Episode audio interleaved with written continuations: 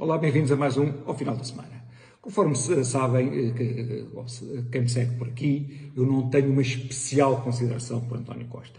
E a razão porque eu não tenho uma especial consideração por António Costa é que eu acredito que Costa coloque os interesses do Partido Socialista e os seus interesses pessoais à frente daquilo que seja uma ideia de interesse nacional. Por exemplo, quando António Costa criou a geringonça, ele sabia que não era a melhor solução para que o país pudesse dar um salto rumo à convergência europeia. No entanto, essa era a única solução que salvava a sua carreira política e, portanto, numa atitude sem precedentes, Costa não, não hesitou em a tomar, em salvar a sua carreira política, prejudicando o país. Ora bem, o, os portugueses são pessoas com uma enorme resistência à mudança e que, sobretudo, são pessoas que têm uma enorme aversão à incerteza. Salazar entendeu isso muito bem e António Costa entendeu isso também muito bem. Portanto, o que António Costa agora vai fazer, e que já fez na, na, na, na campanha, vai ameaçar ao longo do tempo com os perigos do liberalismo. E António Costa, esta semana, quando a apresentação do governo, disse: o futuro não é liberal, o futuro é o Estado Social. Pois bem, mais uma vez, eu acredito que António Costa saiba, ou pelo menos deveria saber, que o liberalismo não se opõe ao Estado Social.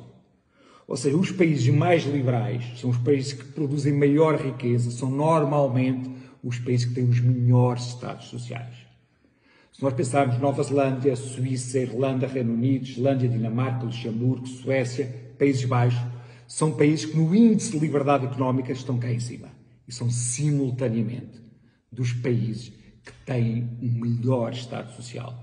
Porquê? Porque tem que haver uma economia que alimente esse Estado Social, que pode redistribuir e que possa fazer uma rede de segurança para que ninguém caia abaixo de dessa rede de segurança.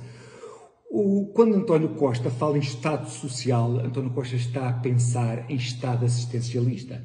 O que o PS gosta não é de um Estado social moderno, que responsabiliza as pessoas, que puxa pela economia, mas sim um Estado assistencialista, em que no Natal se vai com uma cesta com, com, com, com um bolo rei, com um bacalhau às pessoas, em que se mantém essas clientelas e que de alguma forma é o, o empobrecimento alegre, um bocadinho como acontece na Venezuela e noutros países do terceiro mundo. Para vocês terem um bocadinho desta noção, no novo governo, são 17 ministros, 14 nunca trabalharam no privado.